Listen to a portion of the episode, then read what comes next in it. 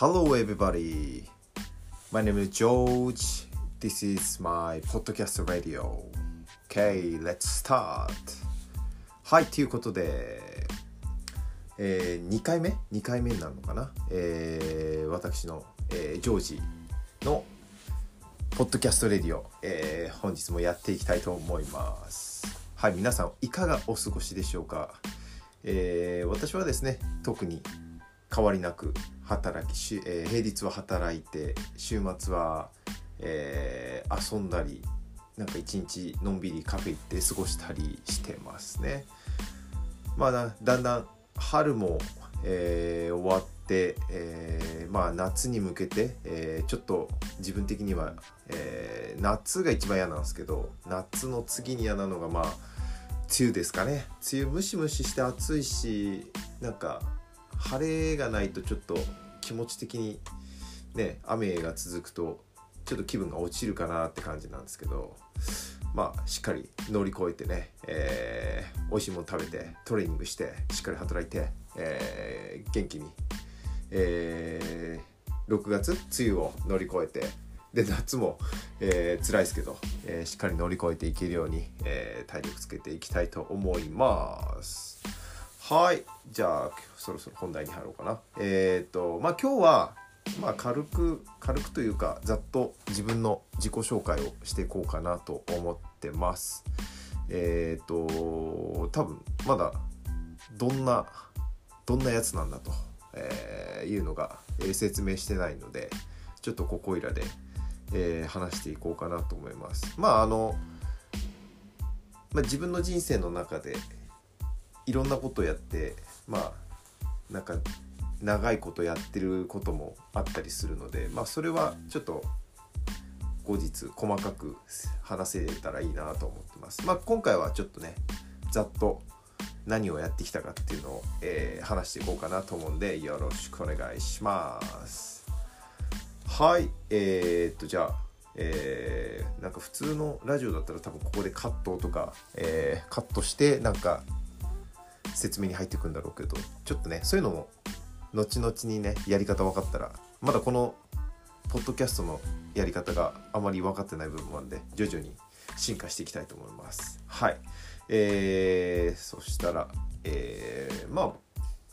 まあタイトル名にもある通り、えー僕の名前はジョージですね。えー本名です。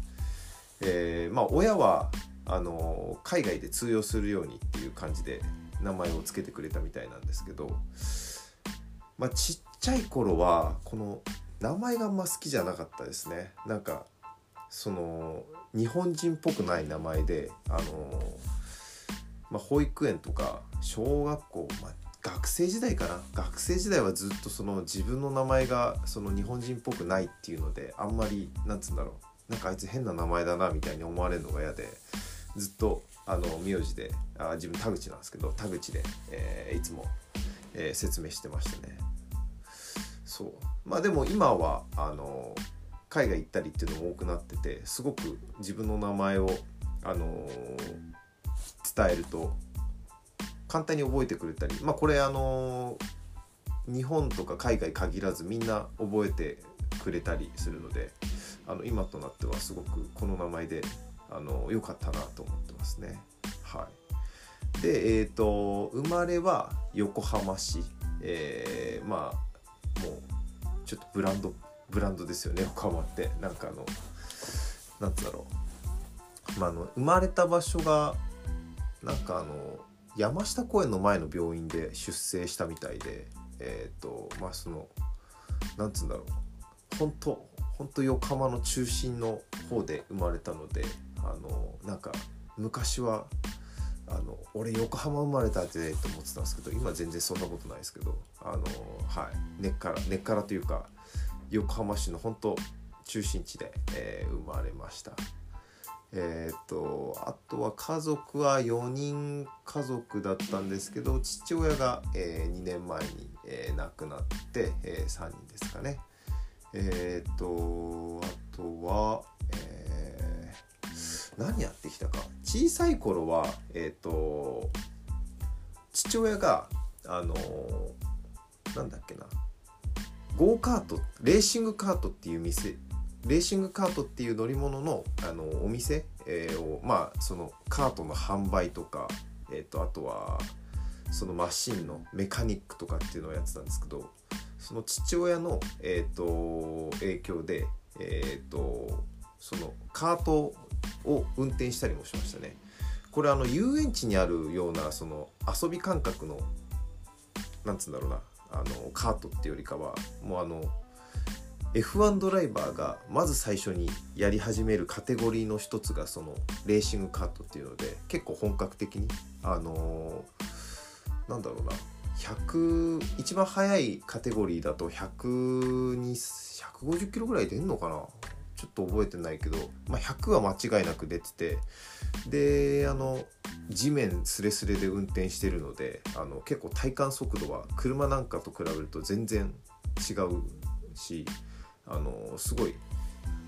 迫力のある乗り物ですね。あのそれを2年ほど23年？えっと9歳8歳か9歳から11歳ぐらいまで運転してましたね。だからあのその当時の夢はもう自然と F1 ドライバーになるって言ってましたねまあその後、まあなんで辞めたかっていうとまああの父親の店が、えーと、うまくいかなくてたあの閉めることになってまあそれからもう乗らなくなっちゃいましたかね。まあ、そのレーシングカートってめちゃめちゃお金がかかるんであの本当マシン買うのに何百万とかっていう感じででなおかつ多分整備費とかあの消耗品がかなりあると思うんでそれ年間本当フルでやるってなるとなんか今昔だとそんなにお金かかんなかったって言ったのがまあ今この時代でちゃんとやろうとするとなんか昔と比べると1桁ゼロが増えるとかって言ってたんでまあ多分年間1000万ぐらいかかるんじゃないですかね。だ結構なんだろうななりたいやりあの運転したいっていうから簡単に運転できるもんじゃないようなえっ、ー、となんつうんだろうな乗り物ですかね。だからなんか小さい頃やれてラッキーでしたね。親に本当感謝ですね、まあ、姉ちゃんはあのたまにあのレンタルカートを借りてあの運転したりしてるみたいですね。はい。でえっ、ー、とまあその後小学校はあのそれを小学校まではそれをやってで中学校入ってからあのまあ、小6のタイミングかな？小6のタイミングで、えーと、野球に興味を持ち始めてで中学校入ったら野球やろうと思ってたんですけどあのその行ってる中学校が結構不良の人が多くてあの野球部の練習をあの見学に行ったらあの野球部のちょっと不良の先輩があの制服で後輩にノッカノックをしてるのを見てうん、ちょっとこれは野球が上手くなるのは難しいなと思ったんでなんか入部するのやめちゃいましたね。でえっ、ー、とどうしたかっていうとなんかじゃあもう高校からやろうってなんか単純に思っちゃってその時やろうとかじゃなくてでなんかじゃあ違う部活入ろうかなと思ってたんですけどなんかあのその当時小学校から仲良かった友達があの、たまたまそのなんだろうな入部？入部する期間でその入部届をあの各先生に届けるっていうタイミングであのたまたま仲のいい友達とそのタイあのある日あの帰り道に出会ったら「何部入んの?」って聞いたら「バレー部」って言ってたんで「あじゃあ俺もバレーボールバレーボール部入るわ」っていうなんか軽いノリであのバレー部入っちゃいましたね。でえっ、ー、とまあもともとその体育の授業の先生がバレー部の監督であのバレー部に入れよって言ってくれてたんですけどなぜかっていうとその当時僕は中学校1年生で170ぐらいあって結構背が高い方だったんでまあ先生から直接スカウトを受けてましたね。でまあ何気なく、えー何も考えずにバレーボール始めたらそれが結構面白くてでなおかつその3年の先輩が引退した夏の後にえっと2年生がほとんどレギュラーだった中の、えー、その中に、えっと、自分一人レギュラーあの入れさせてもらって試合出させてもらったんですけどまあそれでえっ、とそうですねまあなんだろうな続けていったら、まあ、結構そのバレーボールが楽しくて楽しかったんですけどその次の年の、えーと、自分が2年生になったタイミングで後輩が、えーと誰一人と入部してこなくてでもともと自分たちの代も3人しか部員が、えー、いなかったんですけどでその3年の先輩が引退した後に3人になってしまってそのタイミングでやっぱなんか野球やりたいなっていう気持ちもあったんでその同級生にあのシニアのシニア野球あの公式野球中学生の公式野球公式ボールを使った野球で、あの活動してる仲間あの友達がいてその友達になんかそのシニア野球なんか素人だけど入れないかなっていう相談をしたりもしましたね。そのバレー部がどうせあの活動停止になるんだったらと思ってたんですけどただその当時のその監督はあの何とかしてあのまあ3人バレーボールができるようにあの3人3人もしくはそれ以上介入してこいって言われてでまあもともとその卓球部のやつと仲が良かったんで卓球部のやつに声かけてあのー、なんと4人入ってもらうことになりましたね。うち1人陸上部だったかな、うん、その4人あのー、入ってもらって。で当時そのバレーボールってあのレシーブ専門のあのポジションがあったんですけどあのちょうどそれがそのポジションができたタイミングかな？であの4人入ったんでちょうど7人になってみんな各ポジションあの自分の決まったポジションをなんかなんつうんだろうなまあ意外にその適材適所的なポジションにつけたのでなんかちょうど7人になってよかったなと思いましたね。まあ、そのおかげでえっとまあ自分もバレーボールを続けることができてやってたんですけど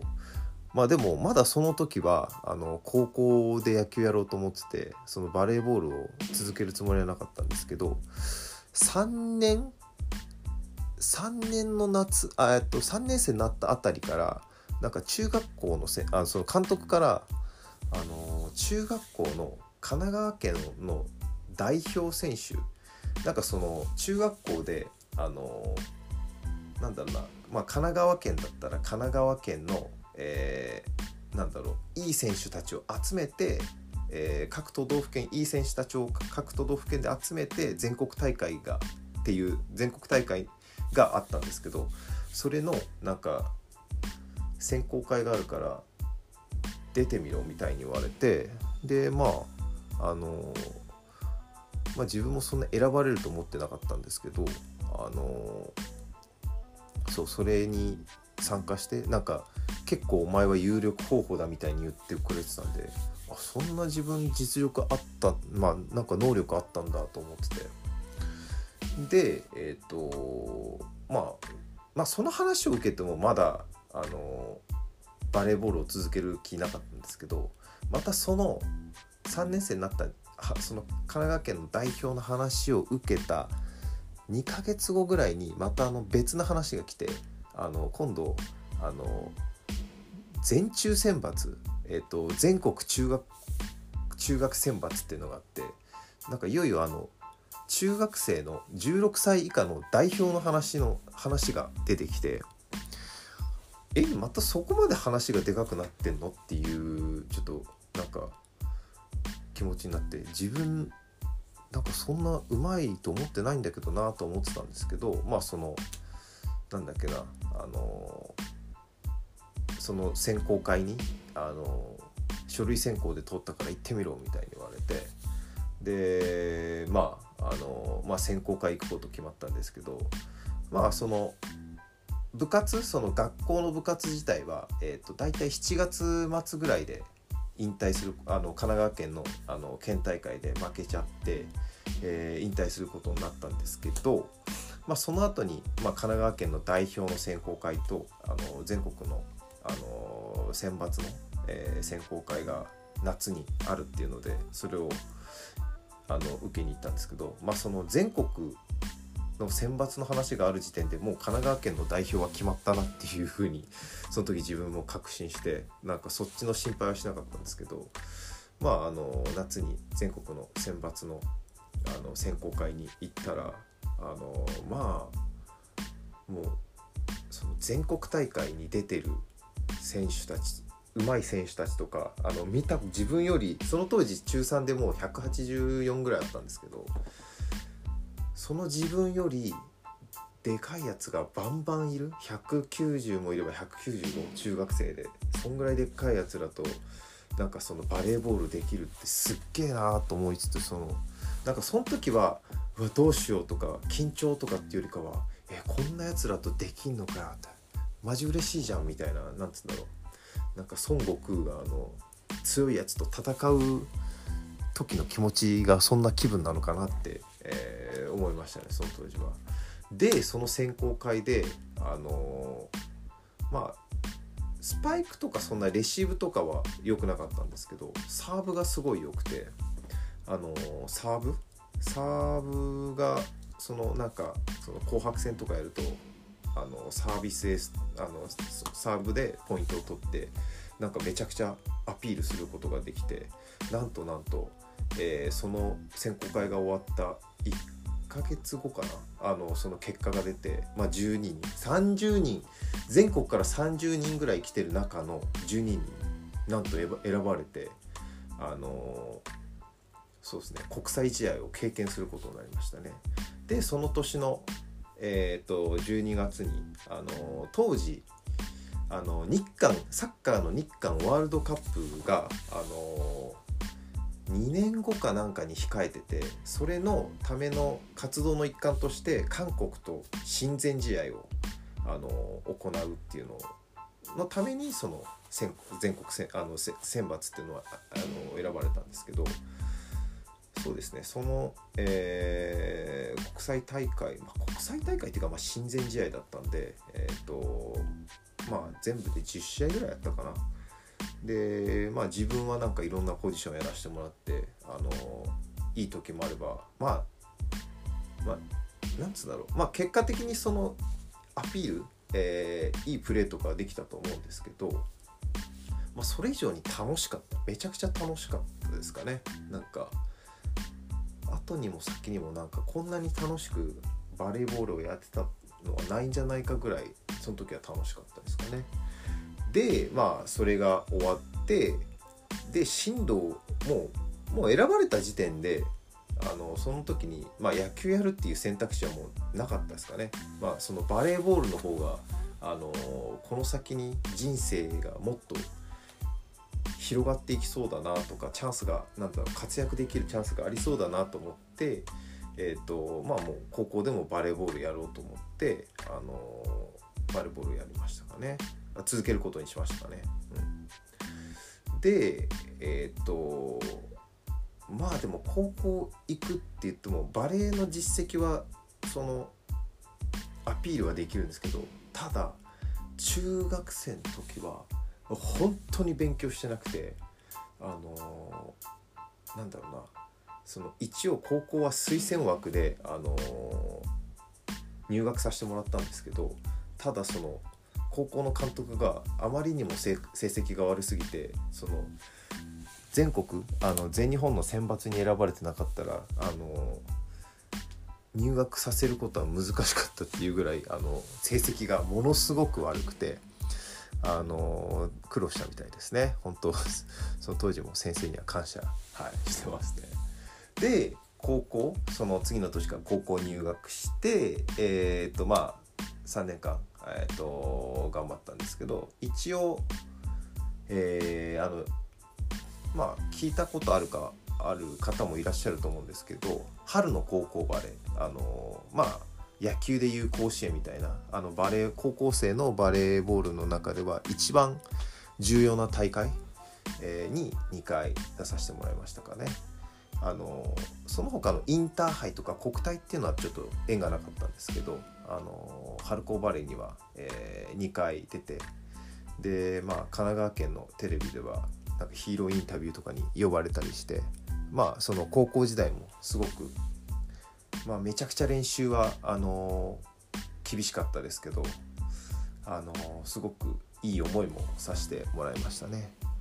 でえっ、とまあそこまで来たらもう大学まあそれそれ以降もあのバレーボールやりたいっていう気持ちになってで大学、えー、入学大学でも、えー、一応一応というか、えー、大学でも大学行ってもあのバレーボールはやりましたかね。でその大学のチームもあの自分が入学してからあの結構なんだろうなあの成績というかあの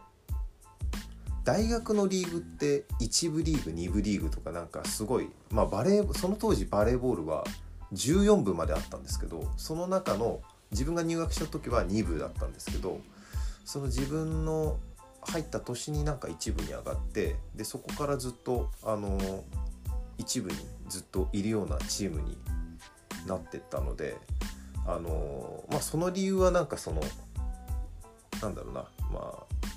僕のその先輩同級生後輩っていうのはすごくいい選手が多くて、まあ、そのおかげでえ、ー、とまあなんかその一部であの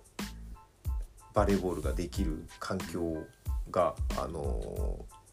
環境をあのなんつうんだろうな。環境でできてましたね。うん、だからすごいあのチームメイトはすごい人が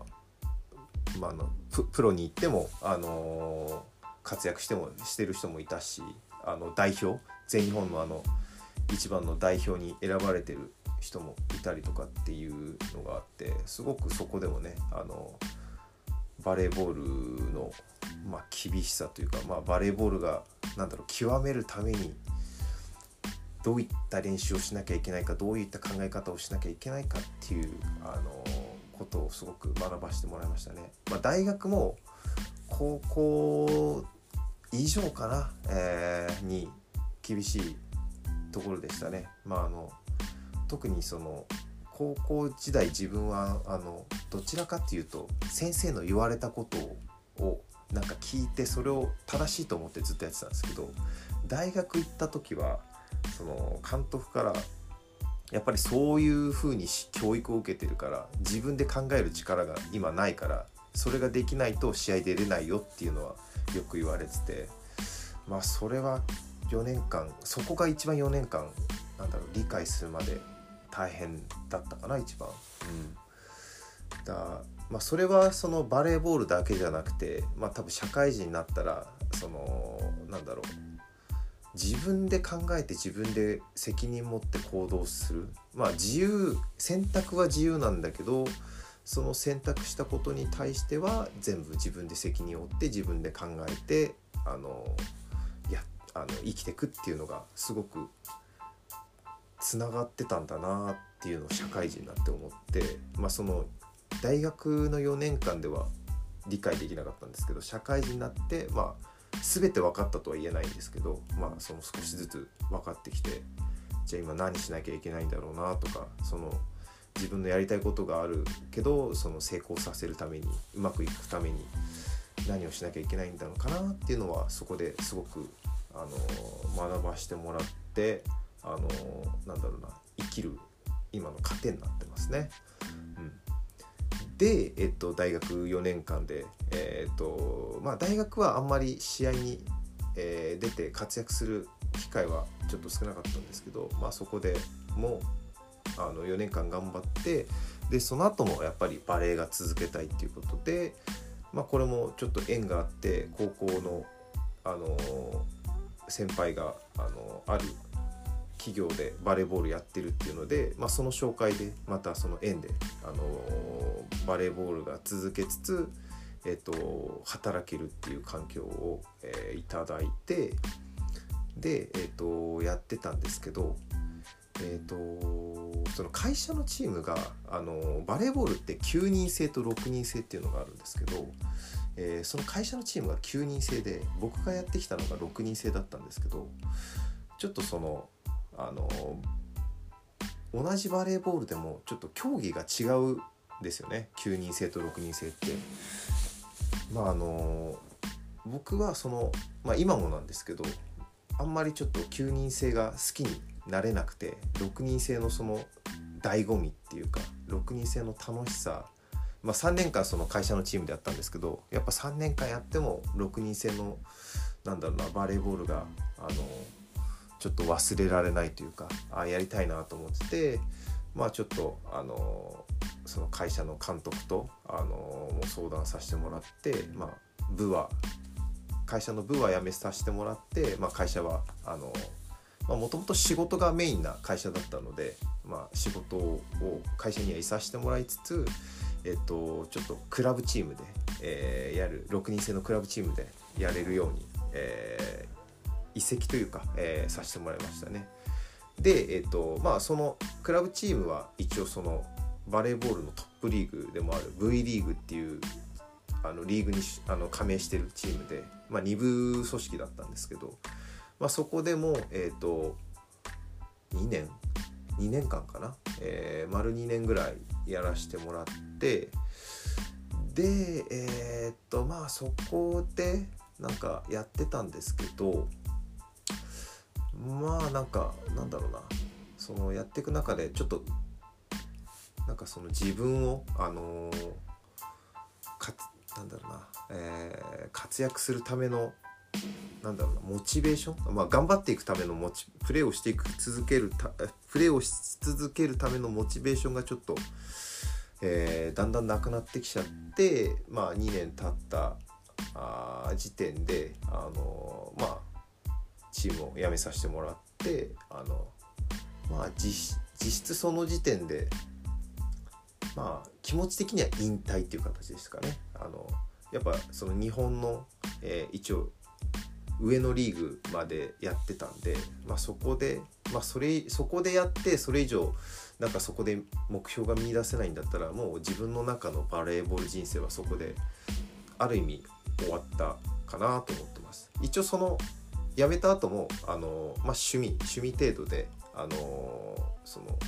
なんだろうな仲間、まあ、過去にあの一緒にプレーしてた仲間の紹介で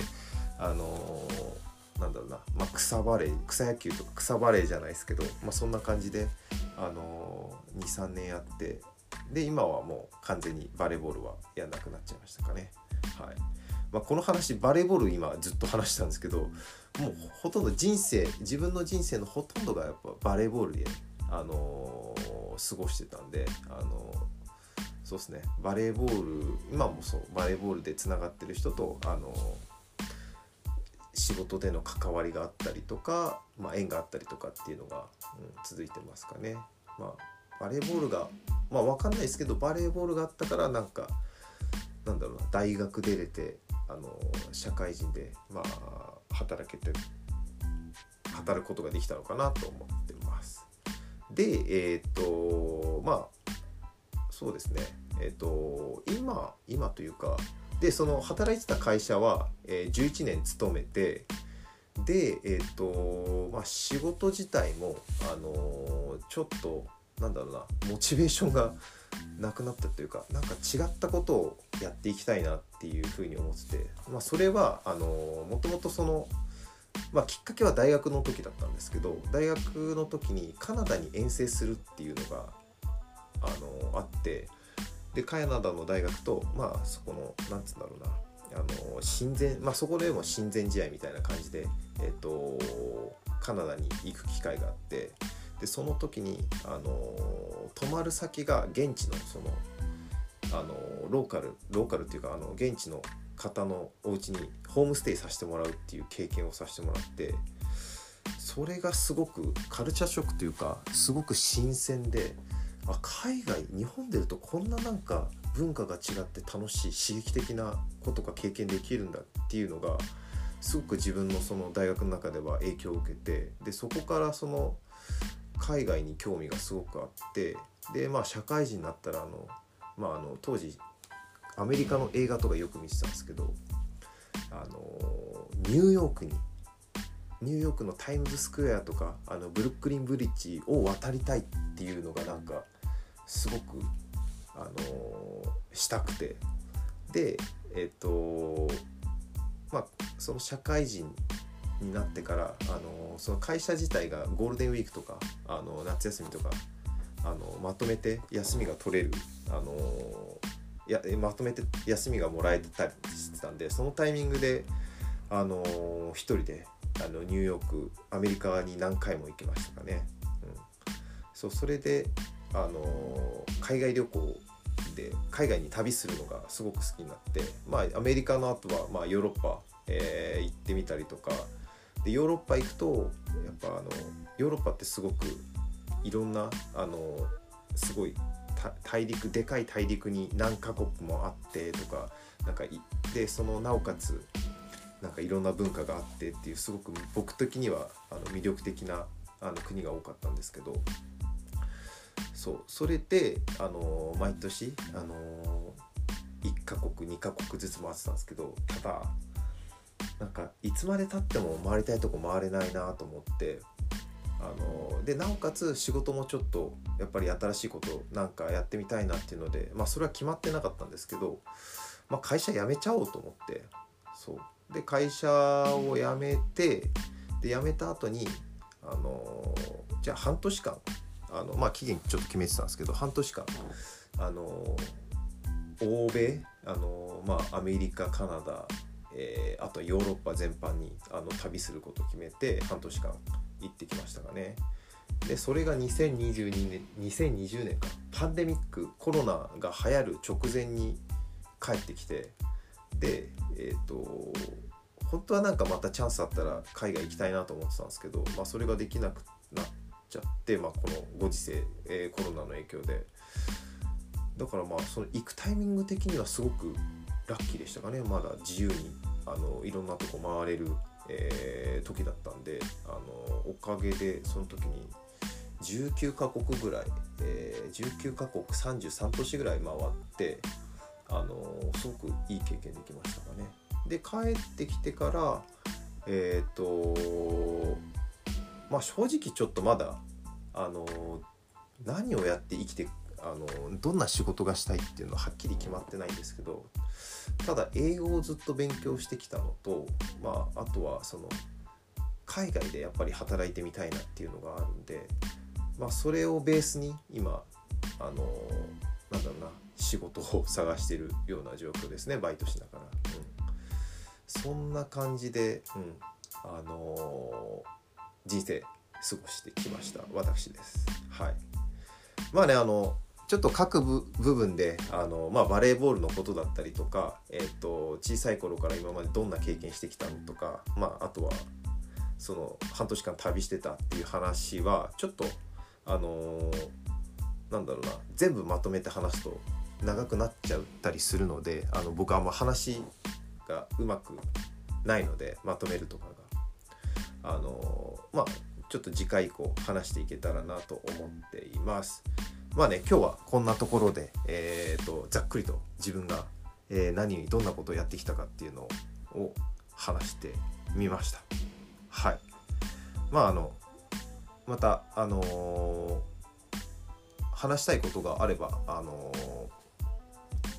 ー、分けて、あの今後次回以降話していこうかなと思います。ななんか僕の経験がねえっ、とまあ、あの話す練習でちょっとポッドキャスト始めたっていうのと、まあ、その自分の経験が何か、あのー、誰かに伝わって、まあ、共感してもらいたいっていうよりかはなんかこんなこと経験したよっていうのをなんか興味持ってもらえればいいかなっていう感じで、あのー、話してるんで、まあ、ぜひね、あのー、聞いてもらえたら聞いてもらって、えっとちょっとあなんか面白そうだなと思ってくれたら嬉しいです。はい。さあこんなさあっていうか こんな感じで、えー、今日は終わりたいと思います。はい。じゃあまた次回以降、えー、何かあれば話していこうと思うんで、えー、興味ある方はまた聞いてください。はい。はいじゃあ、えー、Thank you for listening to my podcast radio today and hope to see you soon はいありがとうございましたバイバイ